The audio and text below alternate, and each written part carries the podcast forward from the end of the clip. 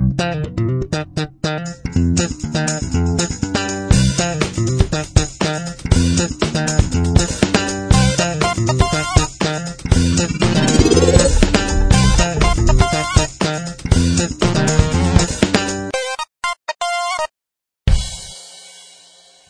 イエット研究所。この番組、ダイエット研究所は、世の中にある様々なダイエットを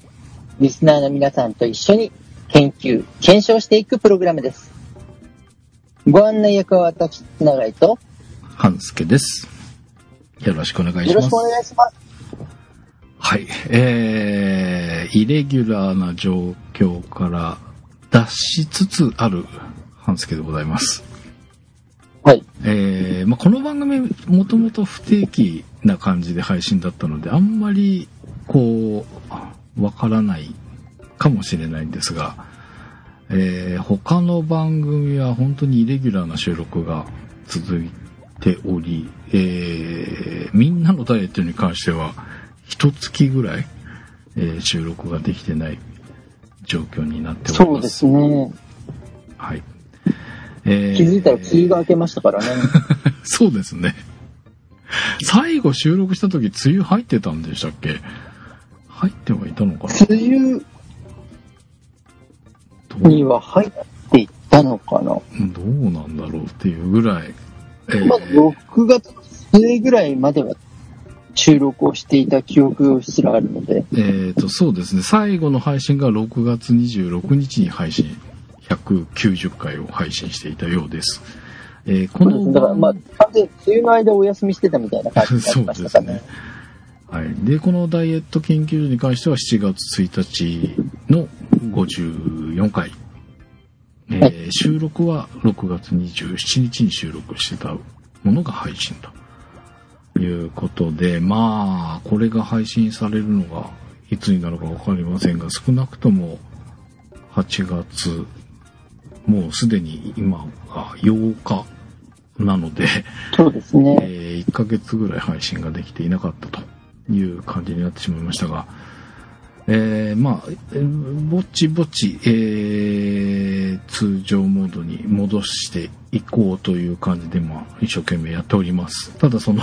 イレギュラーな期間の付けがいろいろ細々と溜まっているのが、えー影響して、まだフルで通常モードっていう感じではないんですが、まあ、早く戻していかないとっていう感じで今一生懸命やってる感じでございます。えー、まあそんな中、えーまあダイエット的なとこで言いますと、ほぼほぼ毎日できていたウォーキングとか、えー、ウォーキング、ムーバレックスもほぼ、まあマイルールを適用しながらも毎日やっていたムーバレックスやミッションなどが、本当にできなくなっちゃって、1ヶ月間、まあ1ヶ月以上になっちゃうのかな。えー、何もしていない状態でした。で、えー、まあ、少しこっから通常に戻せるぞっていうのが、えー先週の初め、だから1週間ちょっとぐらいかな、その、えー通常モードに戻せそうだっていう状態になってからなんですが、意外とすぐには戻せていなくて、えー今再開できているのが、えー SER。これは意外と、まあ習慣化、早くに習慣化できたものと、まあ比較的やりやすいっていうことで、とりあえず SER 始めようと思って、これは、えーその1週間ぐらいとほぼ同じかな、5日ぐらいも続いてる感じだと思います。で、それはできたんですおが、えー他がなかなかできなくて、今やっと腕立て、腹筋、スクワット、えーこれがね、この番組で前回、この基本のルールということで、注意すべき点をいろいろ教えていただいた3つの筋トレですが、はいこれが、ここ3日ぐらい続けてできてる感じです。はいえーということは、うん今日やらないとうん。三日坊主になるっていうことですね。あ、今日はやりました。えー今日やって3日目ぐらいっていうこと。なるほど。うん。えはい。ーじゃあ、明日断念しなければ一週間は続きます。そうですね、そうですね。明日、そうだ、明日やらなきゃっていう感じなんですが。えーちょっと違うのが、今までって、まあ、日日中仕事終わって帰ってきて、夜にやってたんですよ、ミッション。えームーバレックス、えーなどをやっていたんですが、今回のこの腕立て、午前中です。やっているのが。なので、ちょっと今まで時間の幅が広いですね。午前中っていう。午前中、まあ、おひ、うーんと、10時から12時の間ぐらい。っていうのは、えっと、いっぺんにやってるわけではなくて、今15回、腕立て15回が2セット。なので、えーはい腹筋が25回2セット。スクワットが25回2セット。要は2回か、まあ3回できた時もあるんだよな。まあでもまあ2回ぐらい。えー、10時過ぎぐらいに1回と、12時前ぐらいに1回と。要は、仕事の隙間時間に、えーちょっと隅に行って、あのーまあ今、僕タバコをやめたので、いや、タバコ休憩みたいなのを周りの人たちがするタイミングで僕は別のところに行き、やっているという感じです。よくでも場所はありますね。そうなんですよ。そのね、なんかね、意外となんか良さげな場所を発見してしまいまして、ちょっと引き物を引いて、えー寝っ転がって腹筋できたり、えーまあ腕立て、スクワットは問題なく。しかも、懸垂できるバーを発見してしまいまして、えっ、と、今のイメージだとうん、パンスケさんが公園で仕事をしてるイメージしか湧かなくなってますけど、大丈夫ですか？寝そべることができて、うん。えー懸垂ができる。これ完全に公園ですよね。で、他の人は休憩してる。公園ですよね。そうそうそう。いや、あの、他の人が休憩してるのは屋外なんですよ。あの、今、その、えー建物の中の喫煙が今できないので、はいはい。で、僕がやっているのは一応建物の中です。なので、雨が降ろうが、雪が降ろうが、大丈夫。いつでもできる。みたいな、いい場所を発見しました。ただ他の人からすると不審な動きを一人してる、ことになる。それが、、それが、あの、意外と目につかない場所だったんですよ。でも全く、あほらそう、あの、場所はとりあえずうん。離れてるんだろうなっていうイメージはつくんですけど、うんうん。こう他の人が喫煙をしてる中、半助さんがこっそりどっかに行っていなくなっていて、うんうん。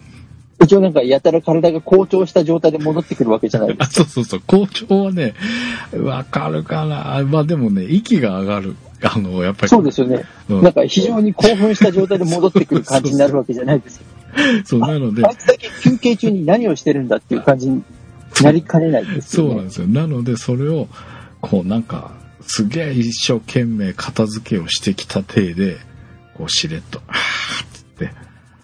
大変だったわ、みたいな。でも、休憩のために大変だった人はちょっとおかしいじゃないですか。みんな休んでるのに、そうそう。一人だけすげえ大変な人がいるみたいな感じになっているのかっていう。あの、全員揃って、あの、休憩してるわけではないので、まあまあ、そこら辺は、そんなに不自然にならずに、っていう感じかな。で自分の手が空いたタイミングで、で、まあ、みんながね、みんなこうバリバリやってるタイミングで一人だけ抜けるっていうのは、っていうのもあるので、自分も、えー一息つけるタイミングで、あと、まあ、えーそれ僕にと一緒に関わってるような人たちがこう、一服するようなタイミングを見計らって、その場所へ急いで行き、このワンセット分をやり、っていう感じです。すごいですね。なんか、昭和のヒーローみたいな感じですね。こう事件が起きた時に気づいた時はしれっといなくなっていて、返信をしていて事件を解決した後しれっと戻ってくるパターン。そうそう、何も解決はしてないんですけどね。まあでも、ちょっとしれっと。あ、もうここいいかもっていう、その、午前中に動体を動かしておけるっていうのはいいかなっていうのがあるのと、確かに。うんあの、ちょっとまだ今全然できないんですけど、その懸垂、ちょっと鍛えてこの懸垂ができたらいいなっていう、えー、とこなんですが、えっ、とね、懸垂、全くっていうぐらい上がりません。びっくりした。懸垂って普通できるんですかね？まあ、普通を誰に例えるかですけど、半助さんの世代の人うで、ん特に何も鍛えていなくて懸垂ができる方は非常に少ないですよ。あ、やっぱそんなに落ち込まなくてもいいんですかね落ち込む必要はないと思いますが、あの、懸垂って、筋力はさることながら、うん要は体の重さの方が影響が大きいわけですよ。自重がっていうことね。そうです。はいだから重たくなっているとやっぱり上がっていきづらいのうんで、うん。まあ自然かなと。だから逆に小さいお子さんというか小学生ぐらいのお子さんって結構懸垂できるじゃないですか。はいはいはいはあれはやっぱり軽いからっていうのはあるんですい。ああよね。ー、なるほどね。まだからま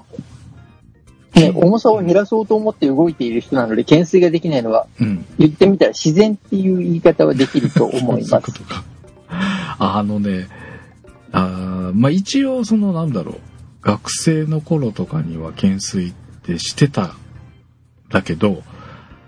する機会がなくないですか？まあない、なかったんですよ。まあやろうとしてなかったっていうのが正解かな。あの、こんなに動かなくなるもちだっていうのをちょっと実感してしまって、すごいショックを受けた感じだったんですよね。まあそれがね、あの懸垂に限らずうん、全身がその状態だと思った方が間違いないああ。そうなんですよね。ただこう、突きつけられるというか、ああ、やっぱこんななんだって、こう、まあいい機会になったかなっていう感じはしますけど、1センチぐらいかな。1センチも上がってないかなっていうぐらいでした。なので、えーまあ、まあまあまあ、でも、至って普通ですよ。なんですかね。えっ、と、まあ、これた、まあ、すぐできる状況を確認したので、ちょっと、えー定期的にぶら下がってみて、どれぐらい、こう、変化があるかを、レポートしていこうかなと。半助懸垂、レポート。お楽しみにしてください。また、あの、新しいテーマが増えておりますので。まあ、だからこれ大でも、あの、一回できるようになるまで何日かかったかっていうのは、うん。夏休みの研究テーマとしては面白いかもしれないです。そうですよね。あとは、夏休み期間の間にうん。できるようになるかどうかっていうところで。いやー、ちょっとき、あのー今の1センチもなんかこう、必死こいてなーって、何回もチャレンジしたんですよ、これ。これでやっとこう、なんとなくちょっと、うん、顎がこう、浮いたぞっていう、少しだけあ高くなったような気がするぐらいなレベルだったので、そう、一月ぐらいの間でってなると、ちょっと、とても想像ができないんですが、まあ、その体重っていう話がありましたけど、体重が落ちるのか、まあ、筋力がつくのか、で、えーまあ、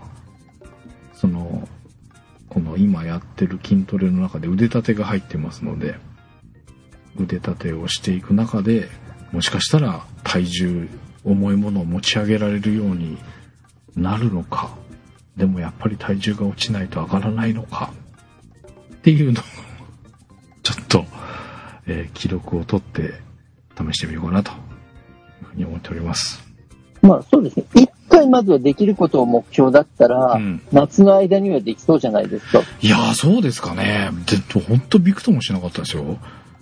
とてもまあそれは最初ですからね。夏の間ってどうなんだろうっていう気がしますが、ただ、あのーこの筋トレは意外とできるかもっていう今、感触があるので、頑張って腕鍛えて持ち上がるように頑張ってみたいと思います。まあ、あとは、あの、聞いてくださってる方で、自分もこういうタイミングでお仕事の合間を縫ってう、ん。何か動いてますっていううまいやり方があったら、ぜひ、あの、それを教えていただいて、ぜひ、ぜひ、ぜひ。なんか、今こう探って、とりあえずなんかできそうな感じはあるんですけど、もうちょっとなんかこう、うまいやり方とかなんかね、えーいろんなアイディア、えーありましたら、こう、隙間時間にやる、いい運動なんかね、えー教えていただけると、よろしくお願いいたします。で、まあ、まあ、あの、リモートワークの方とかだと、うん、実際やっぱりあの、お仕事の気分転換であえて筋トレを入れるっていう方もうんうんいらっしゃるっていうお話を聞きますよね。そうですね。いろんな、そう、そのリモートワークになってから、そういうね、いろんな方の、こう、つぶやきだったり、えー、その、SNS の書き込みだったりとかっていうのを見させてもらうと、その、リモートワークをして、えー、自分のプライベートの時間に行く間、まあ、通常、リモートワークじゃなければ、通勤途中みたいな僕の、えー仕事の終わりに歩くようなイメージで、まあ、自転車乗られてる方とかね、えージム行かれる方とかいらっしゃるようですし、まあ、ご自宅でされながら、えーまあ、ストレッチやってますとか、えーヨガやってますとかってこう皆さんうまく時間使われてるなっていうのは拝見しておりますのでぜひこんなタイミングにこういうことしてますよみたいなのがありましたらぜひお知らせいただけると嬉しいです。で、まあ、さっきもちょっとお話ししましたが、この、なかなかはい再開できてないのが、まあ、ウォーキング、ムーバレックス。で、この番組でこう出していただいたミッション。これが、なんか毎日できてたものが意外とできてないっていう。なかなかこう、一度こう、やらなくなってしまうと、やっぱこう、再開するのも難しいもんだなっていうのが今、実感であります。うん、そうですね。だから習慣になってたことが、やっぱり途切れると、うん。元のレールに乗り直すっていうのはなかなか皆さん難しいうん。ところで、あと、あの、意外とその中の要因としてうん。あるのがう、ん。動いてたことの恩恵をあまり感じられていないとああ。戻りづらいんですよ。あの、動かなくてもそんなに変わらないじゃんって思う方は割と戻りづらいと思う。あーその成果が出てくる前あのねあのみんなのダイエットの方とかでもよく言ってましたがその動き始めてその成果が感じられるまでちょっとタイムラグがありますよねっていうお話はご紹介していただいて、えー何度もそこら辺は体感しておりますが、はいそういう実感としてこう歩いてたけど、まあ実際そんなに変わんなかったし、って思っちゃってたらやっぱり戻れないですよね。そうですね。だから、歩かなくてもそんなにうん。増えないじゃないかとか思っていると、割と多分戻らないんですよ。なるほどね。はいはいはで、まあ、最初のうちは。動くのをやめても、うんそんなに変わらない時期っていうのは一定期間あるわけですよね。はいはいはい。まあそれもまたタイムラグであったり。そうです、そうです。だから、動いてた分の恩恵がそこでリストして働いてるんですけれどうんうも、ん大体そこで動かなくてもそれほど変わらないじゃんと思うわけですうん。うよ。んうんそして、あの、その利子が。切れてしまった頃に、か体が変わってきたのを感じている頃にはもう動くのが億劫になるっていうパターンですね。まあもうまんまその通りかもしれない。あの、ただ、えーそのまんまではなくて僕は、確かにそのね、体重そんなに変わってないんですよ。はい。で、むしろ、えーちょっと落ちてた時期があったんですね。はい。で、えーさすがに、まあ、ここまでいろいろこう、永井さんとお付き合いさせてもらうと、えーうわ、体重落ちたじゃん、動いてないのにラッキーとはさすがに思わず、やばい、これ、筋肉落ちてるかもっていう、ちょっと焦りがありまして。ちすごい正しい解釈です。ただ、その時はまだね、動けるっていうか、もう、物理的にちょっと難しかったのと、メンタル的にももうやられ始めてたタイミングだったので、はいいやー、はいやばいなぁと思って、ただ体重落ちてるっていうのが、こう、本当に何もしてない状態で落ちてたから、で、食事もその、なんて言うんだろう、えー、そんなに、あの、バカ食いとかはしてなかったんですけど、食べるのがやっぱ早くなってるのは実感としてあったんですよ。なので、はい。咀嚼ができてないし、書き込む系だったりとか、あのーまあ、ジャンクな感じのものだったり、まあ、パンと菓子パンみたいなものも多かったかな。っていうようなちょっと感じがあったのにもかかわらず落ちてたので、いや、これはやばいぞと。なんか、これで落ちる原因って、あ、もう一つ、えー考えたのは、まず第一に思いついたのは、そのその筋肉をしてるかもっていうのが一つあったのと、はい水、あのー2リットル以上もう何も意識しないで飲めてますみたいなことを言ってたんですが、それが今なくなっちゃったんですよ。なので、えーなるべくそのコーヒーを、その、喉を潤すのに使わないっていうのをまた意識し始めて少し戻しているんですけど、最初の頃はもう何でもいいやっていう感じだったので、もう本当にコーヒーも一杯で十分だったのが、多い時3、4杯飲んでたかな。ああ、じゃあだいぶ以前の状態に戻ったんですそうそうそうそううんなね。ので、えー水飲む習慣がもう本当にか崩れちゃうんだなっていう途中で気づいたんですけど、だその水分の関係もなんかあるかなって思いながら、まあでも一番心配したのはその筋肉が落ちてるかもっていう心配があって、すごいですね。今までものすごく筋肉を大事に育ててたみたいな。いや、そんなにはあれだったんだけど、でももう、そのミッション系で腕立て腹筋はしてたじゃないですか。はい。で、まあ、そんなに言うほどはついてはいなかったとは思うんですけど、でも歩いてたし、スクワットとかもしてたから、足系とかは、もしかしたらついてある程度つい、ある程度とか多少はついてたんじゃないかな。その、ちょっとついたものが落ちてたら嫌だな、みたいな。そんなイメージ。なるほど。だったんです。っていうか、まあ、実際そうですよね。おそらく落ちるとしたら、原因として。そうですね。そしてあの、今回半助さんが非常に正しいのは、おそらく推測の通りなのと、うん。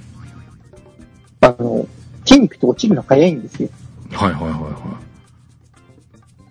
なので、い。うん。おそらく今回に関しては筋肉量が減ったということは可能性として非常に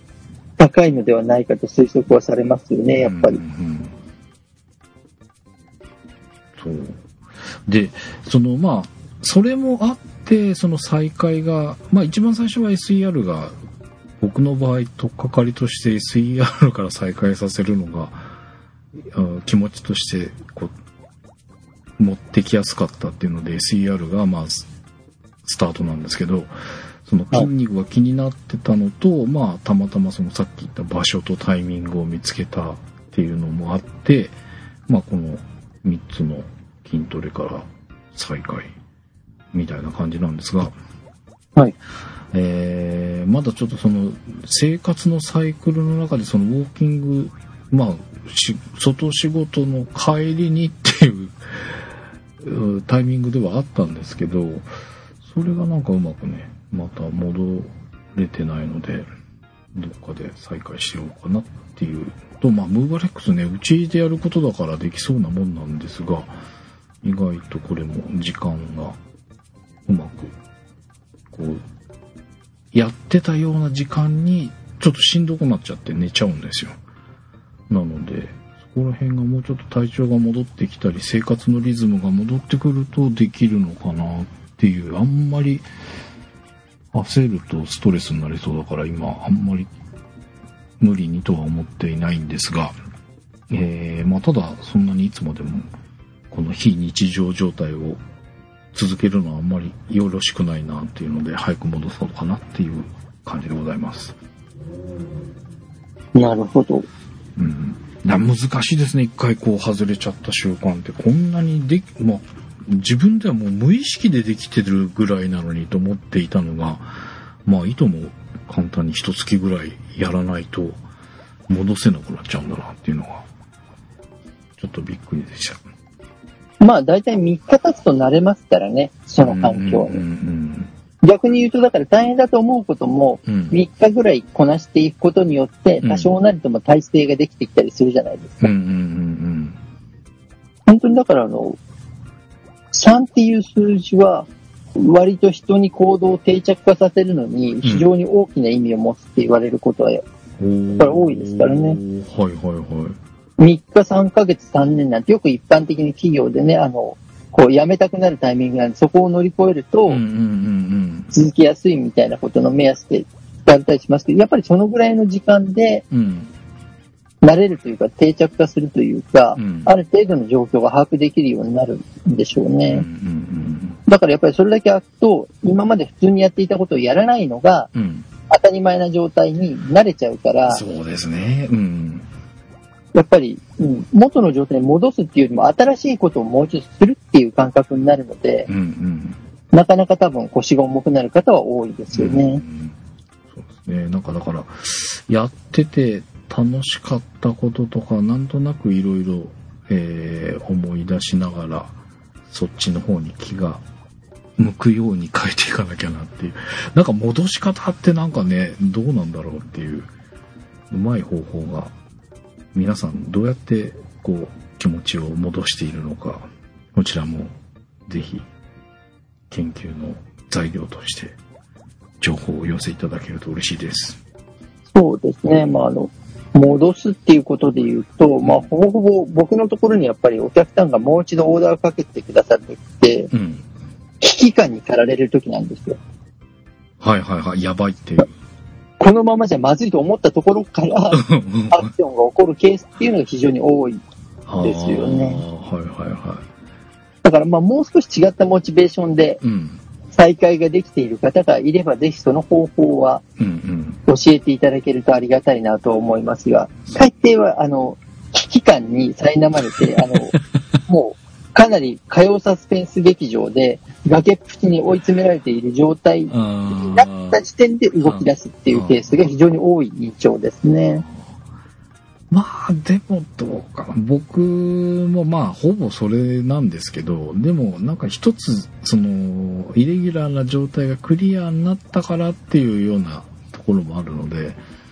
その、まあ、でも同じようなもんかな。まあ、こんだけ動いてないからね、ちょっと危機感があってっていう感じがありますけども。えー、ちょっとまあ、僕がその再開するきっかけっていうか、その、動き出そうっていうふうに思ってからやるのに、まあ僕、今の段階だとこの SER さっきも言いましたけど、これが取っかかりとして僕は今のとこいいかなっていう。すぐにできるし、あの、意外と続けやすい。で、動いてる中で、じゃあこれができたから次っていう、その、一つできた小さな成功っていう、なんかよくありますけど、そんなのに SER ってすごくいいんじゃないかなっていう。気がしてるわけですね。うん。どうですか？この、ちっちゃいところから始めるみたいあ、それもありだと思います。あと、女性が割と多いのは形から入る。な。おー、はいようはい。な、例えば新しいウェアを買いましたとか、はいはいはい新しいスーツを買いましたとかで。使いたいから動くっていうケースだったりとか。ああ、それもいいですね、でもね。そだから男性だと、いわゆるガジェット系で新しいのを。手に入れたから、使ってみたいっていうモチベーションで。動くっていうことも割とありますよね。なるほどね。そうか。そうそうそう。で、まあ、SER で始めて、で、そのガジェットでは、まあ、近い感覚かもしれないんですけど、なかなかね、あのー写真を撮れてなかったんですよ。はい。あのー実際、まあ iPhone で撮るとかそんなのはあるんですけど、カメラを持って何かするっていうのが、やっぱできてなかったんですね。やっぱり気持ち的に、そういうモードに入れなくて、できてなかったので、で、今日久々にちっこいカメラ持って、まあ、ウォーキングまで行けてないんですけど、ちょっとふらふらっと写真を、えー、パシャパシャやっておりまして、なんとなくやっぱすごい、ちょっと楽しかったんですね。で、ウォーキングの時にカメラを持っていくっていうのはよくやってたので、カメラを、まあ自分の、こう、人参にしてですね ウォーキングに出かけようかなっていうのをちょっと今目論んでおりまして、そこでこうカメラ撮りながら、まあ少し歩いて、ウォーキングモードに持ってこうかなっていうのが今の作戦でございます。なので、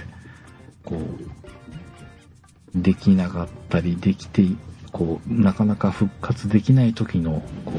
う、いい作戦アイディア、ぜひ皆さんの実践結果なども、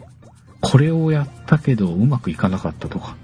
これをやってうまく再開できましたとか、いろいろ情報をお待ちしておりますので、ぜひ、そちらもよろしくお願いします。はい、お待ちしております。はい、ということで、えー、ちょっとイレギュラーな状態が続いておりましたが、徐々に、えー、通常モードに戻していきたいと思いますので、ぜ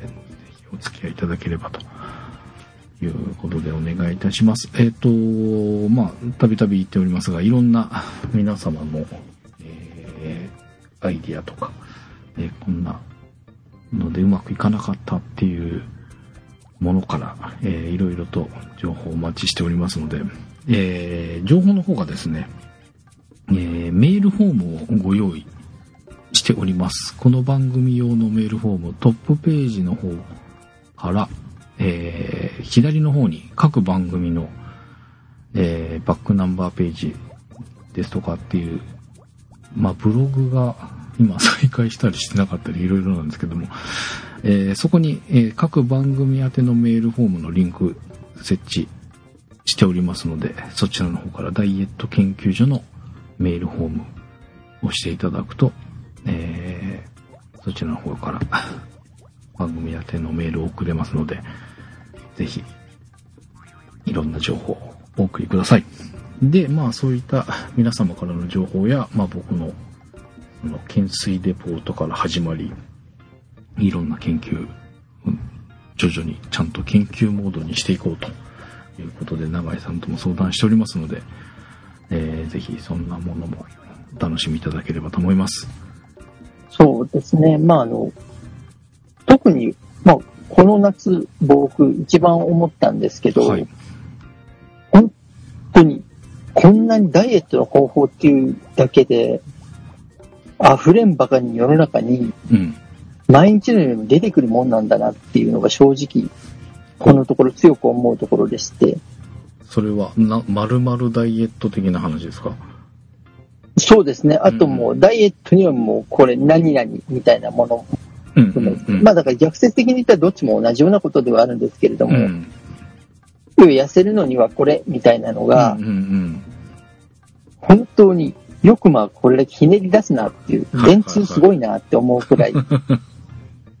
まあおそらくあの何かしらが絶対バックボーンとしてひねり出してる部分は正直、なきにしもっていう感じでは、実感としてはあるんですけれども、うんうんはい、ただあの、少なくとも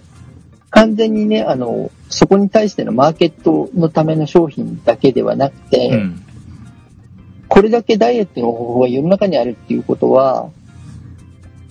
単純に自分に合ったダイエットに巡り合うのが大変だっていうことでもあるんですよ。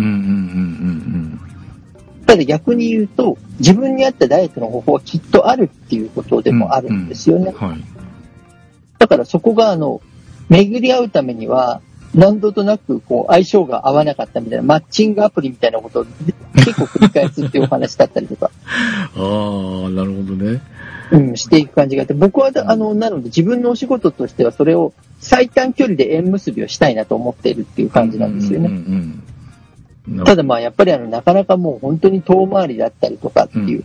たまたまうまくはまって、たくさん痩せましたっていう人のエピソードが出てくるのは、うん、多分相性が良かったり、出会いのタイミングが良かったっていうことなんですよね。うんうんうん、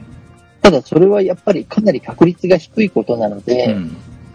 できればあの自分に合ったダイエットに早く巡り合って早く結果が出るっていうことがあると良いなと思っているので、うんうん、まあだから本当にあの皆さんでたくさん情報を共有できたりすると、うん。誰かには合わなかったけれども、他の誰かにはハマるかもしれないっていうこともたくさんあるんだろうと思っているわけです。はい。だからいろいろなダイエットの方法をみんなで共有して、試してみてう、ん。